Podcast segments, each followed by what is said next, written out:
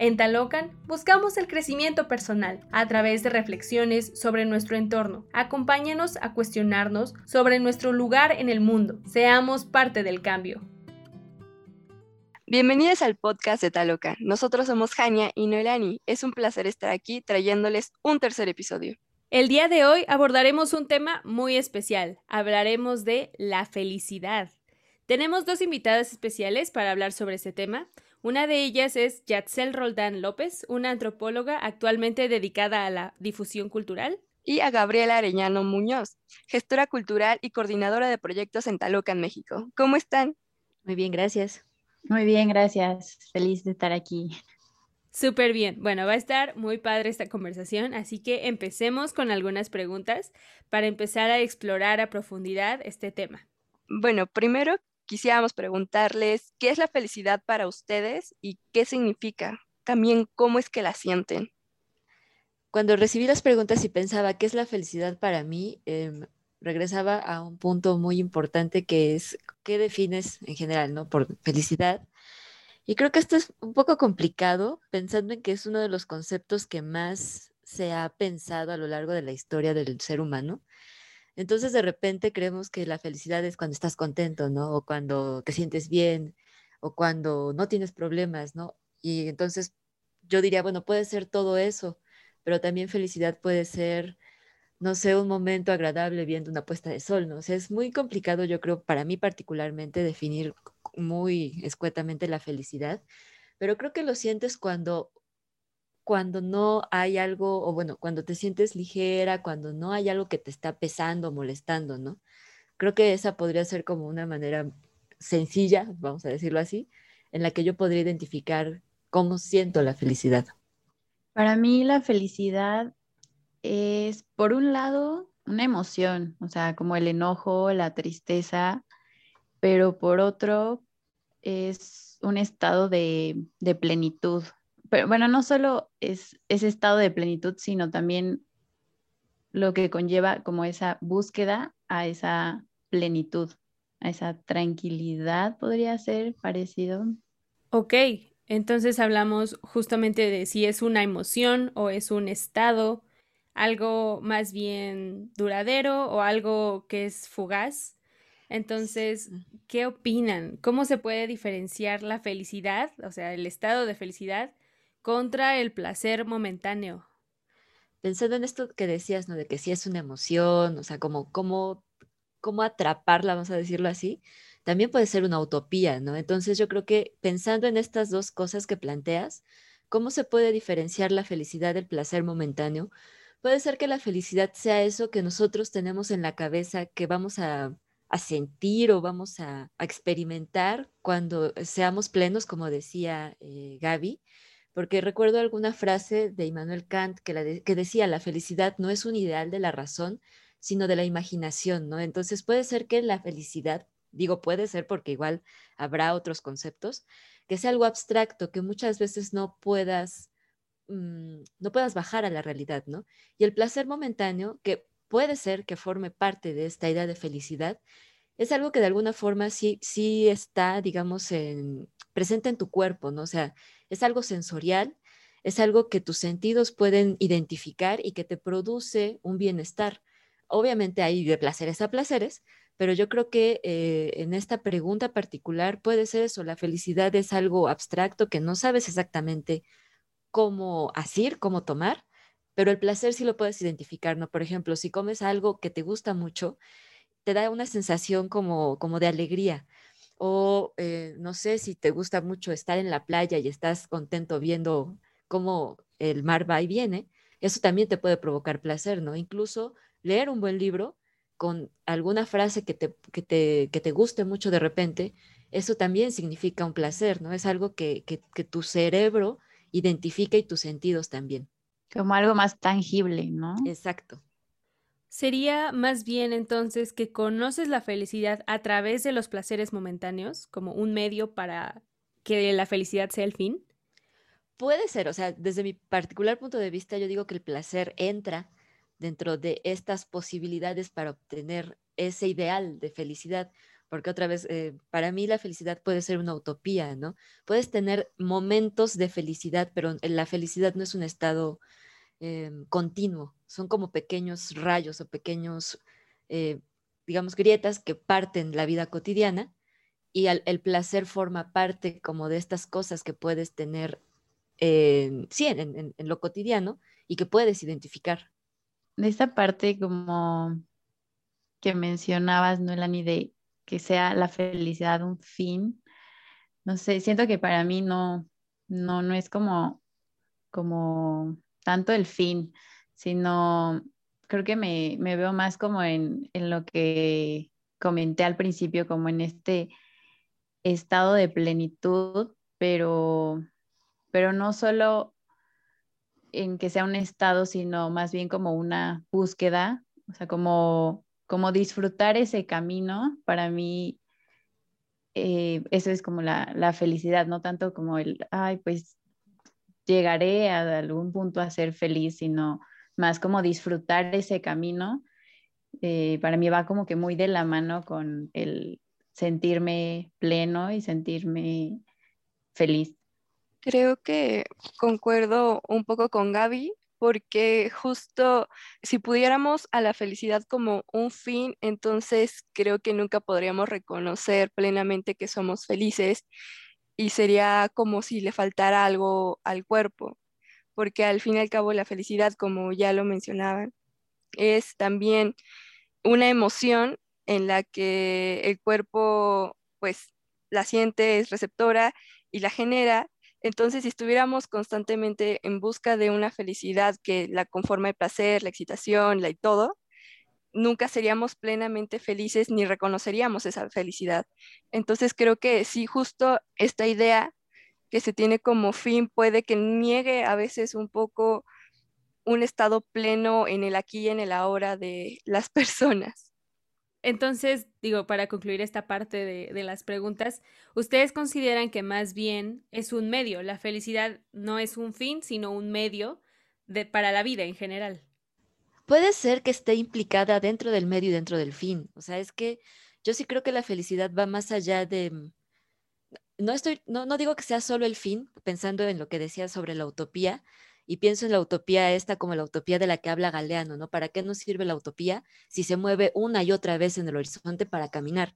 Entonces, esta idea de para caminar en el camino, como decían eh, Hania y Gaby, obviamente vamos a, tener momentos posiblemente de plenitud, vamos a tener momentos de placer, vamos a, tener momentos de excitación, vamos a, tener momentos de estar contentos, que no sé si es tal cual la felicidad, porque otra vez yo creo que sí es un concepto muy complejo, por lo menos para la, filosofía, ¿no? Entonces de repente decir es que soy feliz, bueno, sí puede ser feliz y, y sí lo entiendo, ¿no? Lo que dicen en un momento específico del aquí y el ahora. El problema yo creo es que muchas veces el ser humano en, su particularidad no está en el aquí y en el ahora, ¿no? Entonces está, está pensando en el futuro o en el pasado. Es muy interesante reconocer la felicidad como algo que está en el pasado también, ¿no? O sea, es que cuando era niño era feliz con tal cosa. Entonces, sí es como algo que acompaña el camino o algo que identificamos como, puede ser una herramienta o, como dices, el medio, pero yo creo que muchos de nosotros eh, en general pensamos que nuestra vida en algún momento nos va a llegar, nos va a llevar a un punto final, voy a decirlo así, aunque igual no es así, en donde seamos plenamente felices. Hay mucha gente que sí, sí piensa, yo creo, la felicidad como ese fin y no necesariamente la felicidad como la plenitud del ser, sino posiblemente como la posibilidad de tener cosas, que yo creo que también ahí entra otro factor, ¿no? O sea, no sé si podemos concluir este punto porque sí es muy complicado, pero yo creo que forma parte de ambos. Es un medio, pero al mismo tiempo forma eso que está en el horizonte, como dice Galeano. Sí, eso a lo que hay que seguir caminando. ¿no? Yo creo que yo lo tengo muy relacionado con, con este estado de, de plenitud y sí, definitivamente la mayoría de las personas y creo que la mayoría del tiempo estamos en otro lado menos en donde deberíamos de estar, donde, bueno, creo que deberíamos estar, que es el presente. Y eso también complica bastante mm, la percepción de cada uno, eh, o sea, si realmente uno se siente feliz, ¿no? Creo que muchas veces estamos como en ese, seré feliz cuando tenga, cuando sea, cuando vaya, ¿no?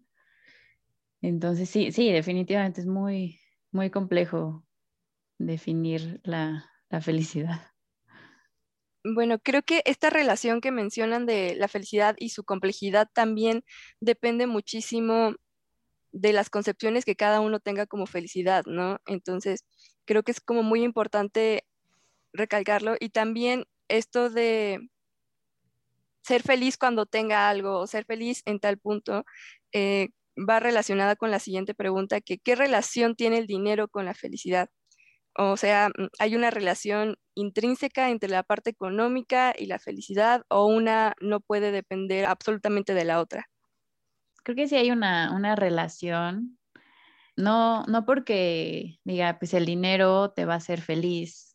No, este, el, el dinero ahí sí definitivamente creo que es un, un medio para lograr eh, nuestros objetivos, nuestras metas de vida y por ende te puede ayudar como a este sentimiento de plenitud, de felicidad, ¿no? O sea, si quieres, si tu sueño es eh, viajar a Grecia o, no sé, este, tomar una maestría, no, no sé, eh, pues el dinero pues sí te va a ayudar como a, a lograr metas, objetivos, sueños, eso sí, sí creo, por lo mismo sí creo que tenga una relación.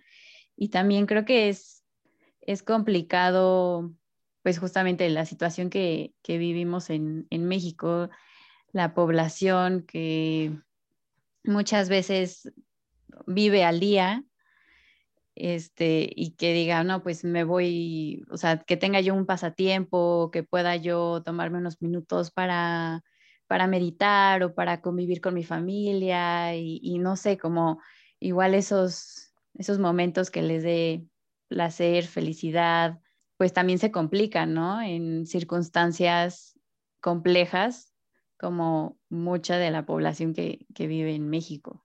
Sí, yo creo, ah, como Gaby, me parece que es importante considerar como el contexto, ¿no?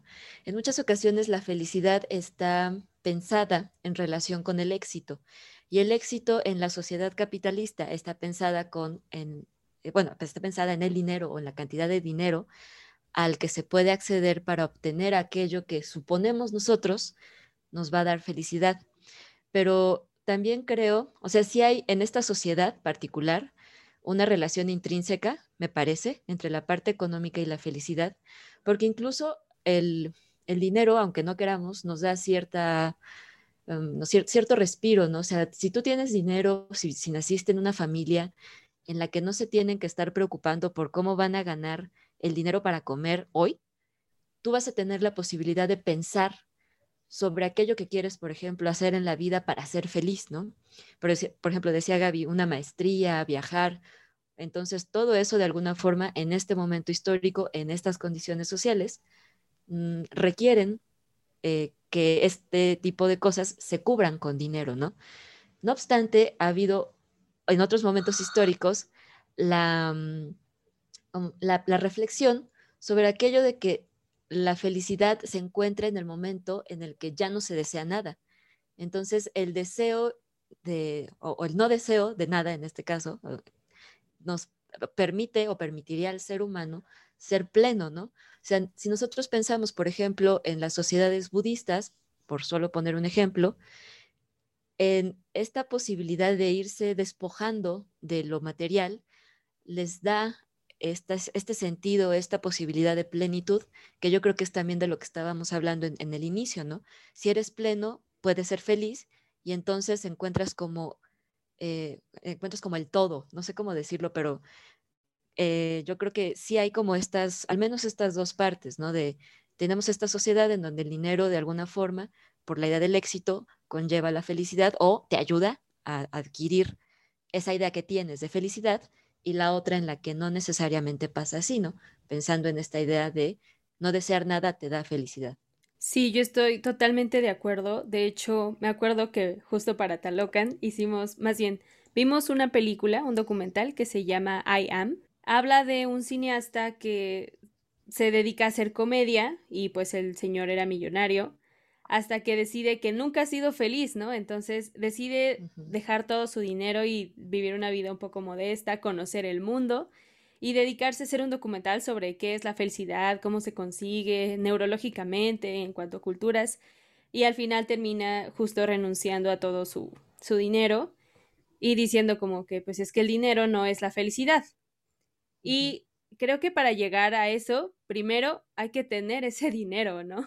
Me recordaba a, a lo que decía Marx, de que para que el comunismo se lograra, primero se tenía que tener una nación industrializada, moderna, con tecnología suficiente para después pasar a su dictadura del proletariado, ¿no? Que era la manera en la que esto iba a funcionar. Había que pasar por un proceso. Y pues, ¿dónde se instala el comunismo? Pues en naciones rurales donde no había industrialización.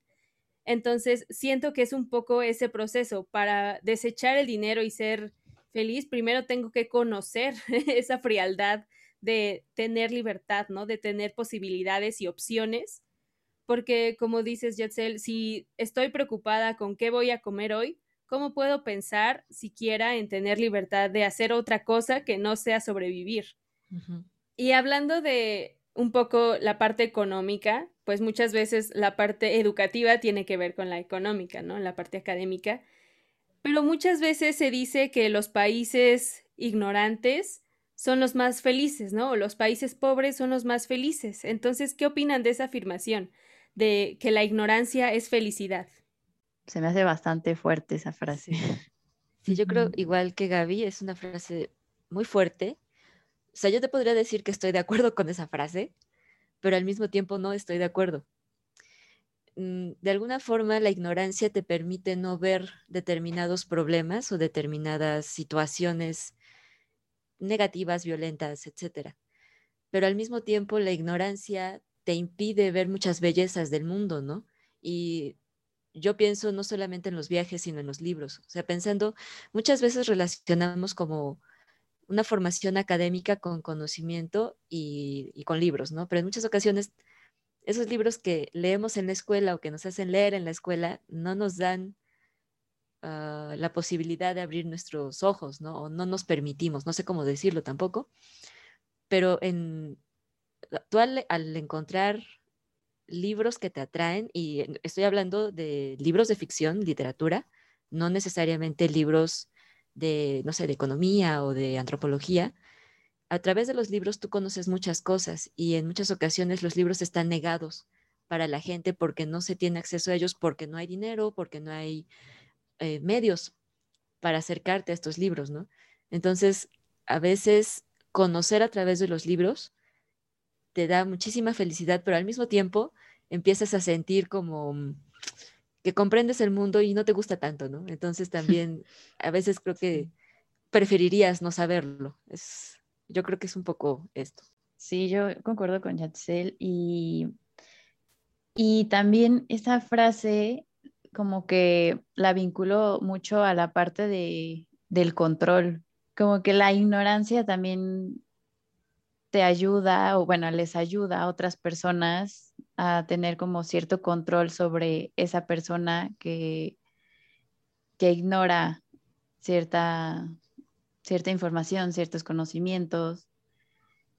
Entonces, por lo mismo decía que, sí se me, se me hace muy, muy fuerte y como que sí, automáticamente la relaciono igual con esta parte del control, pero, pero definitivamente concuerdo con lo que dice Yatzel, que a veces uno quiere ignorar unas cosas, pero, pero el precio que uno tiene que pagar por ignorar creo que también es bastante grande.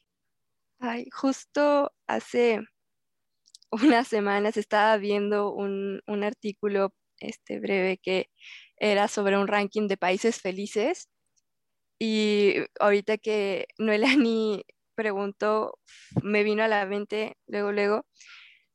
Y resulta que en México, considerando que es un país tercermundista eh, y que en nivel educativo ah, tiene mucho rezago y ahora con la pandemia más, resulta que en el ranking bajó 23 lugares. Entonces, ajá, estamos en el número creo que 42 o algo por el estilo de países felices y está sobre nosotros, por así decirlo, en felicidad, creo que Brasil y Panamá, algo así. Y los países más felices eh, son Finlandia, son Noruega, es Alemania y todo eso, que son países primermundistas que podríamos decirlo que en un nivel de conocimientos académicos eh, son más vastos, ¿no? Y justo me llama la atención porque creo que también tiene que ver mucho con el control que dice Gaby, que al, querer tener controladas las cosas, creemos que somos más felices porque sabemos lo que está pasando, pero el ignorar ciertas cosas no significa que somos culpables de no saberlo, ¿no? Porque como dice Yatzel, igual muchas veces no se tiene eh, recursos para acceder a esos conocimientos, entonces, pues, ¿cómo, ¿cómo se hace en un país que no nos permite tampoco conocer de cierta manera eh, esa educación, esos conocimientos o tener un acceso tan sencillo a la, educación. También considero que justamente el poder conocer o el tener como un panorama más amplio puede también generar eh, posibilidades, en el sentido que una vez que conociendo el asunto, conociendo el problema, conociendo las situaciones tanto contextuales aquí como en otro sitio, eh, también puede abrir un panorama para ver qué se puede hacer y cómo mejorar este, esta situación económica que México está pasando y que tiene muchísimos años, que me lo mencionaban justo en la, en la respuesta de la pregunta anterior, de que también depende muchísimo de estas condiciones para que una persona pueda pensar en su felicidad y tener un bienestar para llegar a una plenitud. Sí, justo estaba pensando en lo que decías ahora de los países que dices que ya están en, primeros lugares, que por lo que recuerdo, no, yo no he visto las últimas em, cifras, pero recuerdo que México era como de los primeros países en esta encuesta de, felicidad mundial, ¿no? Y a mí me, me, llamaba mucho la atención porque decía, bueno, como un país con tanto rezago como México en muchas cosas, puede estar en los primeros lugares, ¿no? Ahora que mencionas Finlandia, Noruega, estos países que tienen políticas públicas muy fuertes en el sentido de que tienen ayudas eh, gubernamentales para muchas cosas, ¿no? Sistemas de salud relativamente estables y bastante modernos y efectivos están ahora como a la cabeza. Creo que tiene sentido pensando en que son poblaciones que posiblemente en la pandemia no estaban tan preocupadas sobre cómo iban a sobrevivir, ¿no? O sea, pensando en que en México no sé, el 50% de la población o un poco más está en condición de pobreza y hay mucha gente que trabaja en la calle, ¿no? Y cuando dicen todos a sus casas, híjole, o sea, sí entiendo que todos a sus casas porque estamos en pandemia, pero al mismo tiempo, como, como decían muchos, ¿no? O sea, muchísimas, muchísimas personas no tienen la opción de quedarse en sus casas, ¿no? Y entonces yo creo que eso también de alguna forma eh, pegó en, esta, en este tipo de encuestas, ¿no? Sí, justamente eh, los, las características o esto que utilizaban para medir la felicidad tenía que ver mucho con estos parámetros de bienestar, de acceso a la salud, de si podían tener un acceso a, los alimentos y todo. Y sí, justo bajó por de lugares por la pandemia. Entonces eso refleja muchísimo de que también tiene que ver el bienestar con las políticas que el país ponga para que los ciudadanos, las ciudadanas estemos en este sentido un poco más plenos con nosotros, nosotras y nuestra salud y nuestra forma de relacionarnos. Bueno, ya para abrir un poco el panorama acerca de la felicidad y poner y poder alimentar como con otras percepciones, ¿cómo es que varía el concepto de felicidad dependiendo de cada cultura? Esto es muy interesante. Lo que decía al principio, en muchas ocasiones el concepto de felicidad es una cosa abstracta que viene, dice Kant, de la imaginación, es decir, de un proceso mental, ¿no? Y nuestros procesos mentales están íntimamente relacionados con nuestros grupos sociales. Entonces, a veces pensamos que la idea de felicidad es nuestra única individualmente, ¿no? Y eso no es cierto, porque nuestro, nuestra psique, nuestra manera de ver el mundo, nuestra manera de identificar qué es aquello que nos puede hacer felices y qué no, también abreva de nuestro grupo social. Entonces, no sé, aquí yo supongo porque oh, no he hecho estudios, no he leído tanto sobre felicidad en otras culturas, pero supongo que dependiendo de los valores y de las, vamos a decir, vivencias, la historia de cada, de cada cultura, de, de cada grupo sociocultural, es que podemos encontrar, yo creo, algunas variaciones en el concepto de felicidad, ¿no? O sea, lo que les decía sobre, bueno, a lo mejor en la sociedad capitalista neoliberal, felicidad viene aparejada a éxito, éxito tiene que ver con dinero y con cosas materiales, entonces esto es como una, el conjunto, ¿no? De, aquello que podríamos pensar como felicidad, pero habrá, habrá poblaciones que, que no dependan tanto de esta idea de éxito y que posiblemente, no sé, por ejemplo, para ellos felicidad sea tener un pedazo de tierra que puedan arar y de la que puedan obtener sus alimentos y no necesitan más, ¿no? Y no es una cosa de idealización, sino de es lo único o lo más importante que, necesito, en, este caso la comida, y el bienestar que me da la comida para ser, vamos a decir, feliz, ¿no? O habrá gente que, o grupos sociales cuya felicidad dependa, no sé, del bienestar del grupo en general. O sea, hay habría que hacer un estudio más profundo de cada, cada grupo social, de cada cultura, que nos llevaría, supongo, años, pero es interesante ver, por ejemplo, las encuestas de las que habla Jania, ¿no? O sea, ahí a lo mejor nos puede dar como una idea de cuáles son las cosas que en términos generales las sociedades occidentales consideran como felicidad. Sí, totalmente. Es, pues sí sería como checar estadísticas y preguntarle a una persona de cada país, ¿no? ¿Qué te hace feliz? rápidamente, creo que también es un poco tendencioso, voy a decirlo así. Si le preguntaras a, cada persona de cada país, solo pensando en México, que es un país multicultural, es muy complicado decir, es que a los mexicanos les hace felices tal cosa. O sea, pensando en el ejemplo de México, ¿no? Porque tenemos, no sé, muchísimos, muchísimos grupos originarios o indígenas y entonces aquí también va, se va modificando la idea de, de, felicidad. No es que por ser un país vamos a tener la misma concepción o la misma consideración sobre la felicidad, ¿no? Es yo creo que un poquito más difícil, o un poquito, no, es muy difícil considerar la felicidad por un estado-nación, ¿no? Pues sí, totalmente. Pero bueno, hace un rato, al principio, hablaban de por qué cuando, cuando estamos pequeños decimos que somos felices o que nos hace feliz cierta parte y a medida que crecemos y nos convertimos en personas adultas, personas más maduras, por así decirlo, nuestro concepto de felicidad cambia, ¿no? Entonces ya hablamos de cómo varía el concepto de felicidad de cultura en cultura, pero ahora, ¿por qué varía o qué es lo que varía en la madurez, en, de edad a edad, pues? Creo que mm, cuando somos niños, pues vienes pues totalmente en blanco, ¿no? Acabas de llegar al mundo, empiezas a conocer, a percibir, a aprender.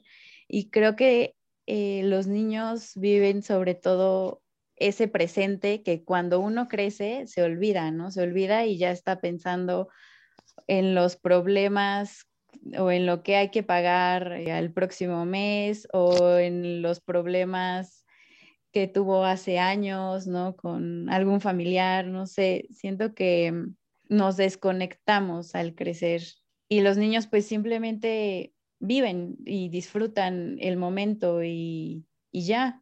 Y nosotros sí, o sea, definitivamente nos desconectamos y ya ni siquiera sabemos si somos felices o qué, qué nos hace felices o, o qué pensamos de, la felicidad o qué queremos. Creo que también nos dejamos llevar por, por el ritmo que la vida adulta tiene, ¿no? Yo estoy de acuerdo con lo que dice Gaby. Al mismo tiempo pienso que cuando somos niños, las cosas son muy sencillas para nosotros. Bueno, si nacimos en una familia que nos da todo aquello que requerimos, ¿no? Una casa, o bueno, un techo bajo el que vivir, eh, comida, ropa, cariño. Entonces, cuando eres niño, yo creo que, eh, o niña en este caso, la felicidad está muy cercana al placer. Entonces, el placer en el sentido de algo te gusta, por ejemplo, yo era feliz, no sé, cuando era niña, cuando me llevaban a tomar una malteada, me imagino algo así, ¿no? Porque era algo que te gustaba, no era algo que con lo que te sentías bien. Yo era feliz cuando iba a la casa de la abuela. ¿Por qué? Porque a lo mejor jugaba con los perros que la abuela tenía y que yo no podía tener en un departamento de la ciudad, ¿no? Mi abuela vivía en Cholula, entonces su casa era muy grande y tenía muchísimos perros, muchísimos gatos, pero en donde yo vivía, pues no había mucho lugar, entonces no me permitían tener una mascota, ¿no? O cuando yo era niña me gustaba comer tortitas de Santa Clara con mi abuelo. Y son recuerdos que, te llegan, en muchas ocasiones van ligados con la persona con, las, con la que los compartes y que posiblemente ya no está, o con una cuestión sensorial, ¿no? Eh, otra vez, es algo que el cerebro identifica como algo placentero, algo, algo que te da bienestar, y eh, esto te permite sentirte feliz con muy poquito, ¿no? Y creo que también tiene eh, relación con la pregunta que hacían sobre el dinero o las cuestiones materiales. Cuando eres niño, en general, la idea que se tiene de la niñez, no necesitas buscar tu comida, no necesitas buscar dónde dormir esa, ese día, ¿no? Obviamente habrá gente, habrá, habrá niños que nazcan en condiciones muy complicadas que posiblemente no se sientan tan felices como los niños que sí nacieron con, toda, con todo este privilegio, ¿no? Entonces, eh, recuerdo un libro que se llama El color púrpura, me parece, en donde la niña de entrada te da así todo su, toda su niñez, que es dramática, horrible, en donde vive violencia, en donde vive abusos, y tú sientes que la niña nunca es feliz, ¿no? Entonces, yo creo que también tenemos que hacernos conscientes de que aquellos que tenemos muchos recuerdos de la felicidad en la infancia, fuimos personas privilegiadas de alguna forma, ¿no? Porque no estuvimos buscando cómo sobrevivir día a día. Incluso el otro día que estaba viendo una película, una película que se llama Malas Hierbas o Mala Hierba, la historia inicia con un niño en una, en una población de Medio Oriente en donde llegan pues a destruir sus casas, ¿no? Y pues tú ves al niño tratando de, conseguir dinero porque tiene hambre, eh, durmiendo en una azotea, se ve que encuentra un trapo y con eso se, cubre. Entonces ahí te preguntas, ¿no? ¿Qué sería la felicidad para estos niños que tienen condiciones muy complicadas y cuyos padres, en, en el caso de la película, fueron asesinados por un grupo, no sé si era un grupo paramilitar o era un ejército, pero sí te pones a pensar esas cosas, ¿no? Incluso lo que les decía del libro, nosotros, eh, espero, no vivimos ningún tipo de violencia o abuso. Entonces eso también nos permite como tener recuerdos bonitos y felices en nuestra infancia. Ahora, para irnos un poco más eh, a cómo es que nosotras nos sentimos, ¿ustedes en qué momento se dan cuenta que son felices? Y si tienen sensaciones o pensamientos a los que asocian a la felicidad. Pues, como les decía, no estando ahí en, pensando ni en, el, ni en el pasado ni en el futuro, sino realmente tener una conciencia de lo que estás viviendo en este momento, de lo que sientes, de lo que tienes, de las personas que te rodean. Yo lo relaciono mucho a eso, como a esa, a esa conciencia y al realmente estar presente en, el momento que estás viviendo.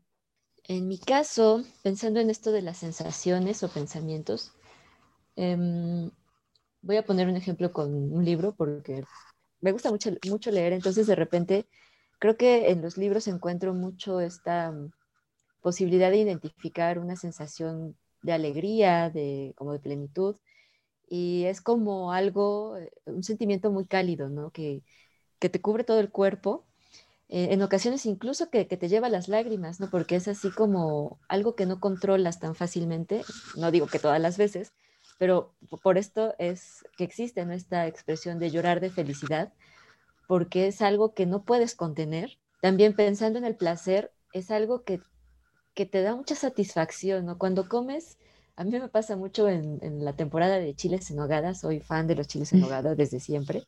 Entonces, así el primer bocado que le das al primer chile que hizo, en este caso, por ejemplo, mi mamá o alguien que, sabes que, que prepara unos chiles deliciosos, y sientes así como, no sé, como esta sensación de esto es lo que quería y un recuerdo bonito de algo, porque obviamente también eh, en el caso de la comida, ¿no? Te lleva a lugares con personas específicas, porque sí es estar en ese momento, pero es como ir directo a un recuerdo, ¿no? O incluso pensando en los recuerdos y en las personas que no están, cuando hablas de alguien que, que ya no está, pero con quien te la pasabas muy bien, a mí me pasa mucho cuando hablo de mi abuelo materno, porque él me cuidaba cuando era niño, bueno, mis abuelos maternos me cuidaban, pero mi abuelo me, consentía mucho. Entonces es así como esta sensación de querer compartir con alguien la, intensidad del recuerdo y como aquella sensación de protección, en mi caso, que, me daba mi abuelo, ¿no? Entonces, yo creo que es la felicidad, otra vez, se conforma de diferentes sensaciones y pensamientos y, y supongo, ahí sí, no sé, supongo que cada cuerpo lo puede experimentar de, de manera diferente, pero habrá cosas que compartimos, otra vez regresando a la frase, tanto así que existe esta frase, ¿no? De llorar de felicidad o llegar hasta las lágrimas de felicidad. Justo estaba pensando en, en, lo que dice Yatzel de, de, esa parte de los recuerdos y, y, y justo pensé así en cuando a mí me pasa que recuerdas a alguien o algo, algún momento y que hasta sonríes, con que ni te das cuenta y de repente ya estás sonriendo, ¿no? O, como dices, ese, ese platillo de, la abuelita, de la mamá, este, creo que eso es bastante eh, bonito, es muy curioso, pero es una sensación como muy, muy agradable, como esos, esos viajes o, o es esa relación que hacemos, ¿no? Con, a través de la comida, de un libro, de un juguete, como a, momentos o a personas. Pues sí, justo para terminar y relacionado con la pregunta anterior, sí hay sensaciones que nos hacen felices y este tipo de cosas, pero ya a nivel personal, y esta es una pregunta directa a, a ustedes, ya Yetzel nos habló de los chiles en hogada, pero precisamente, ¿qué las pone felices? ¿Y cuándo fue la última vez que se sintieron felices? Mm, pues a mí que me pone feliz muchas cosas. este, el estar con, con personas que quiero, el hacer, creo que también como el tener la libertad que tengo de, de hacer eh, cosas que me gustan, como el poder viajar, el poder practicar un deporte, conocer un nuevo lugar, ir a un museo. Eh, creo que esa, esa, libertad que afortunadamente tengo eh, em, me, hace, me hace feliz, pero pues también me hace feliz el compartir, el compartir ya sea una charla como ahorita lo estamos haciendo, un café, un, yo creo que en general un momento con, con alguien este, y que sea un, un momento agradable, un momento que también la otra persona te comparta de, de, sí misma, pues creo que eso, eso me hace feliz. A mí, pensando como en estos momentos de pandemia, eh, recuerdo, bueno, mejor dicho, antes de la pandemia yo iba casi todos los días a nadar y es como, era como el momento más feliz del día. Eh, desafortunadamente la pandemia me cerró la alberca de CU, de Ciudad Universitaria aquí en Puebla, entonces es como, no es que sea infeliz, pero sí sientes, bueno, sí siento que algo me falta, ¿no? Pero esta sensación que te da el agua y la posibilidad como de nulificar el mundo, es una de las cosas que creo que más me hace feliz en el sentido de que creo que es uno de los momentos o de los ejemplos de la aquí y la hora que, del que hablaba Gaby, ¿no? O sea, esta, esta cuestión de tú y el agua es muy interesante y yo creo que es como una de las cosas que a mí más me, me producen felicidad. También, por ejemplo, igual pensando en la pandemia, eh, pasé mucho tiempo sin ver a mis papás en, en vivo, ¿no? Porque había que, que, cuidarlos, no vivimos en la misma casa, entonces eh, era mejor que ellos estuvieran en su, en su, núcleo y yo en el mío, ¿no? Entonces, de repente, eh, pasamos creo que seis meses sin vernos eh, en vivo y yo cuando los vi, bueno, fue así de, ay, mis papás, qué bonito, ¿no? Eh, igual a mis hermanos, ¿no? Porque como dice Gaby, esta cuestión de, de, compartir tus momentos con las personas a las que quieres, yo creo que también es, te provoca felicidad. Y particularmente a, mí, particularmente a mí, la cuestión de la comida y, la bebida, en, todos sus, en todas sus dimensiones, me provoca placer y entonces yo creo que también pueden ser momentos en los que se identifica la felicidad. Y obviamente los libros, o sea, el momento en el que yo me puedo sentar a leer, soy la persona más feliz, aunque el libro sea terrible, doloroso, pero si yo puedo leer, es algo que, yo disfruto mucho. ¿Tú, Jania? no sé, me hacen felices muchas cosas. Creo que igual como Yatzel me, me pone muy feliz leer y leer algo que de repente te llena muchísimo y dices, wow, o sea, es algo que, que me pone muy feliz, pero también la comida y ver a mis mascotas, ¿no? Luego dormiditas que se ven como súper tiernas, así me da también como mucha felicidad. A ti, Noelani, ¿qué te hace feliz? Pues también me hacen feliz muchas cosas. De hecho, en los conversatorios que tuvimos para Talocan, que por cierto, al final anunciaremos bien esta parte de los conversatorios que ya se abrieron para todos. Pero Andrea nos preguntaba esta parte, ¿no? De cuál fue la última vez que te sentiste feliz. Y yo hablé de un momento de hace como tres semanas, un mes casi.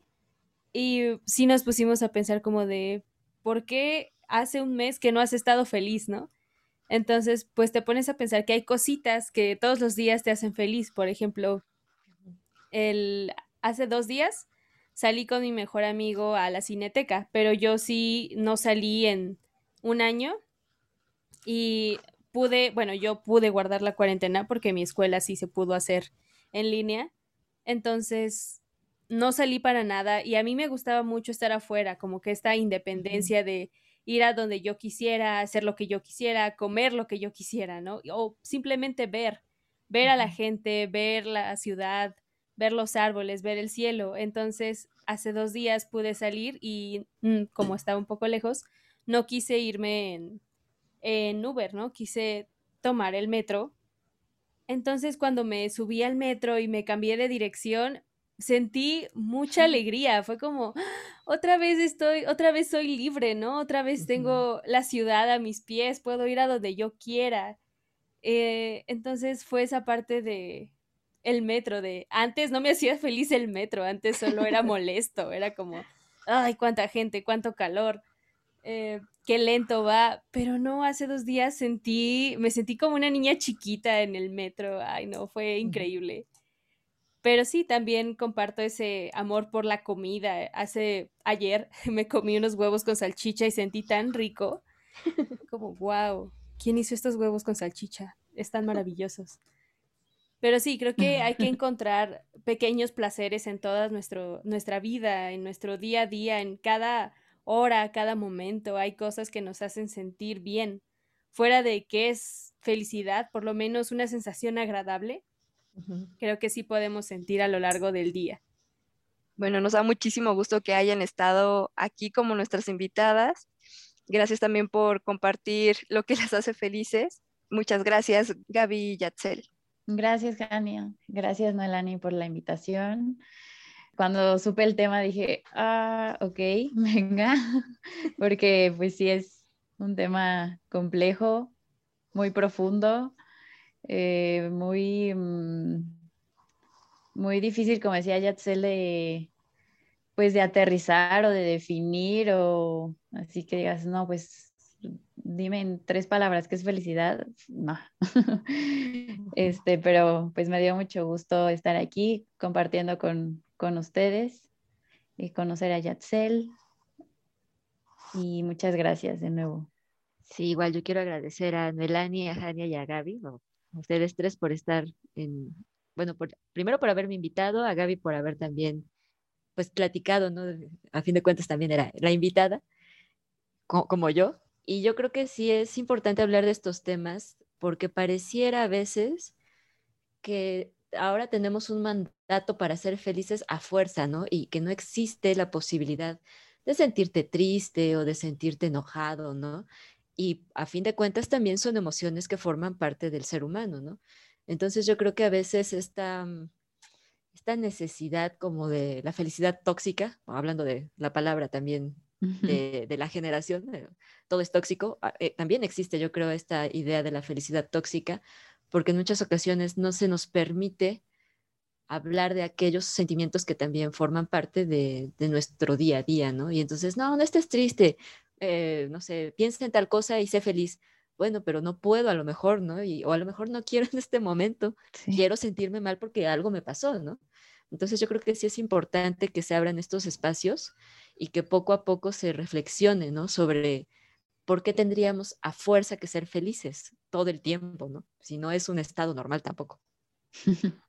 Sí, claro. que también hay pasos, ¿no? Como paso uno, dos y tres para la oh, felicidad o, o, que tú solo vas en el camino y ni siquiera sabes qué, qué onda, o sea, si, si realmente quieres ese camino, si te está agradando, si te está haciendo feliz y sí, como que falta mucho cuestionamiento, mucho autoconocimiento. Sí, justamente, creo que lo que decías, Yatzel, de la felicidad tóxica tiene que ver con el concepto que hablabas de utopía. de, y también lo que mencionábamos al principio de Sue es si es un fin al que todos deberíamos apuntar. Y pues creo que eso realmente, lejos de ocasionarnos felicidad, nos causa ansiedad, nos causa estrés y todo lo contrario, sí, exactamente. Pero pues igual yo agradezco mucho, mucho el que estén aquí. Creo que fue un conversatorio muy bueno, de verdad lo disfruté mucho y pues gracias por estar aquí, gracias por su tiempo. Para la audiencia que nos escucha, no olviden seguirnos en nuestras redes. Estamos en Facebook como Talocan México AC, en Instagram nos pueden encontrar como Talocan México y en Twitter como arroba Talocan México. Aquí se pueden enterar de la experiencia Talocan que se nos viene en julio. Cuéntanos un poquito de esta experiencia, Jania. Sí, se tratan de conversatorios donde reflexionaremos sobre temas interesantes en sesiones grupales para nutrir más el análisis. También, además, el objetivo es poder crear un proyecto social y el ganador implementará este proyecto en la comunidad. Y bueno, no se pierdan esta experiencia que va a ser inolvidable. Y tampoco nuestros siguientes episodios, que van a estar igual de interesantes. Hasta la próxima.